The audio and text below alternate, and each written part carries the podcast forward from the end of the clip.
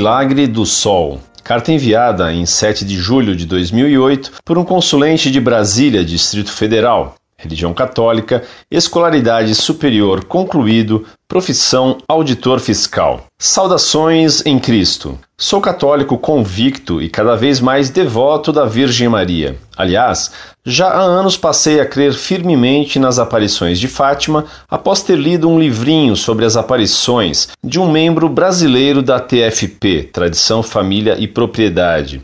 E, sobretudo, o livro intitulado O Segredo de Fátima nas Memórias e Cartas da Irmã Lúcia, do padre brasileiro, padre doutor Antônio Maria Martins, edições Loyola, São Paulo, 1983.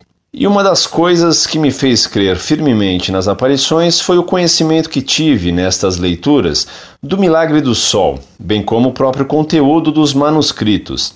Sem quaisquer contradições, bem como o fato de a própria irmã Lúcia manifestar às vezes dúvidas e perturbação interior sobre a autenticidade das aparições, como a que a fez pretender não mais voltar à cova da Íria com os outros pastorinhos, por ter sido tentada a pensar que fosse tudo aquilo artimanha do demônio, bem como outras perplexidades manifestadas em cartas a membros da Igreja. Sobre este aspecto, o citado padre Antônio Maria Martins, em nota aos manuscritos, assim diz, aspas, os leitores pouco versados nos caminhos da ascética e mística poderão ficar desconcertados com tais frases, mas elas são sinal evidente da autenticidade das comunicações divinas com a irmã Lúcia. Se ela se mostrasse muito segura de si mesma, é que seria para desconfiar. Fecha aspas. Sim, isso afasta a hipótese de charlatanismo ou de uma psicopatia. Outra é que o fenômeno místico é quase sempre acompanhado de perplexidades. A respeito do milagre do sol, fato que muito me impressionou e porque foi testemunhado por muita gente desde a leitura dos manuscritos, tive a vontade de saber de uma coisa, e creio que não é para satisfazer minha curiosidade ou ter uma maior prova do prodígio. Assim, se possível, gostaria que este apostolado gentilmente me desse alguma resposta à seguinte indagação. Por ser eu engenheiro e tendo afinidade e gosto pelas leis naturais, minha indagação: o milagre do sol teria sido uma visão pelos sentidos, percepção externa corpórea de um objeto, e neste caso teria havido um fenômeno cósmico milagroso e que não afetou também milagrosamente o equilíbrio gravitacional do sistema solar. Digo isso porque sou engenheiro, tendo afinidade e gosto pelas leis naturais, e isto me chamou muito a atenção. Ou então teria sido uma percepção interior, uma visão coletiva provocada por Deus, por toda aquela multidão. Se foi uma percepção externa, corpórea, por que não foi registrada pelos fotógrafos que lá estavam, como o jornalista Averino de Almeida, do jornal O Século, e que publicou uma reportagem sobre o acontecimento logo na segunda-feira seguinte, dia 15 de 10 de 1917, tendo sido publicado fotos da multidão debaixo do temporal e da multidão contemplando o milagre do sol. Até porque, se o sol não cegava, poderia ser mais facilmente captado pelas câmaras fotográficas, mesmo as daquela época. Parece-me que tenha sido uma visão coletiva, provocada por Deus, mas não uma alucinação coletiva. Ainda assim, o fato não deixa de ser um grande milagre, pois só Deus poderia provocar semelhante situação, haja vista a natureza diversa dos observadores,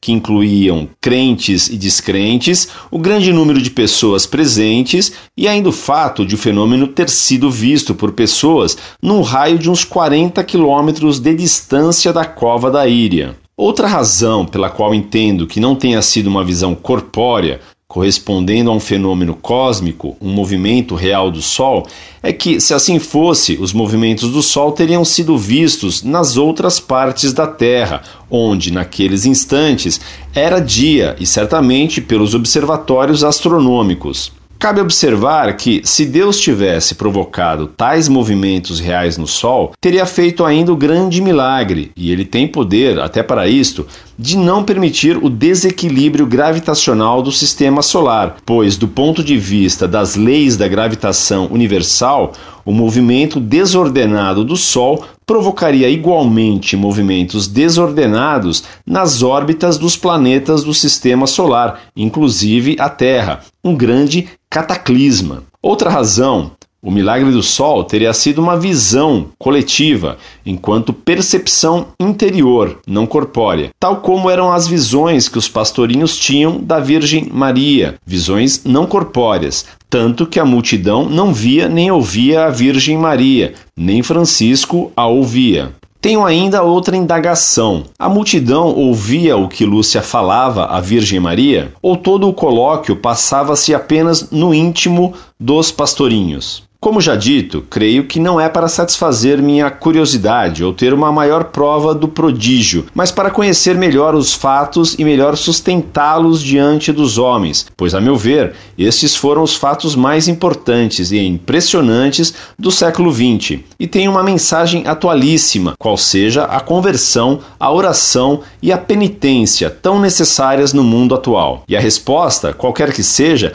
não vai mudar a minha fé em Deus, nos dogmas da Santa Igreja Católica, nem nas aparições e mensagens de Nossa Senhora aos pastorinhos, nem na ocorrência do milagre do sol, quer enquanto visão coletiva, quer enquanto movimento real do astro. Desde já, meus agradecimentos e um abraço em Cristo.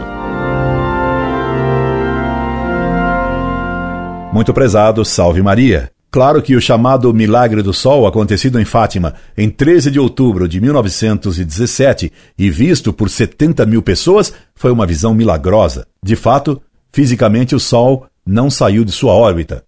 O astro-sol é símbolo da igreja, pois ele nos dá luz e calor, e a igreja nos dá a verdade e bem. Portanto, o sol do mundo é a igreja. No milagre do sol em Fátima, se viu o astro girar como que enlouquecido e cair em zigue-zague em direção à terra. Ora, se o Sol é símbolo da Igreja, a cena vista em Fátima significava que no futuro a Igreja passaria por uma grande crise, ficando como que enlouquecida e cairia em direção à Terra, isto é, em direção ao homem.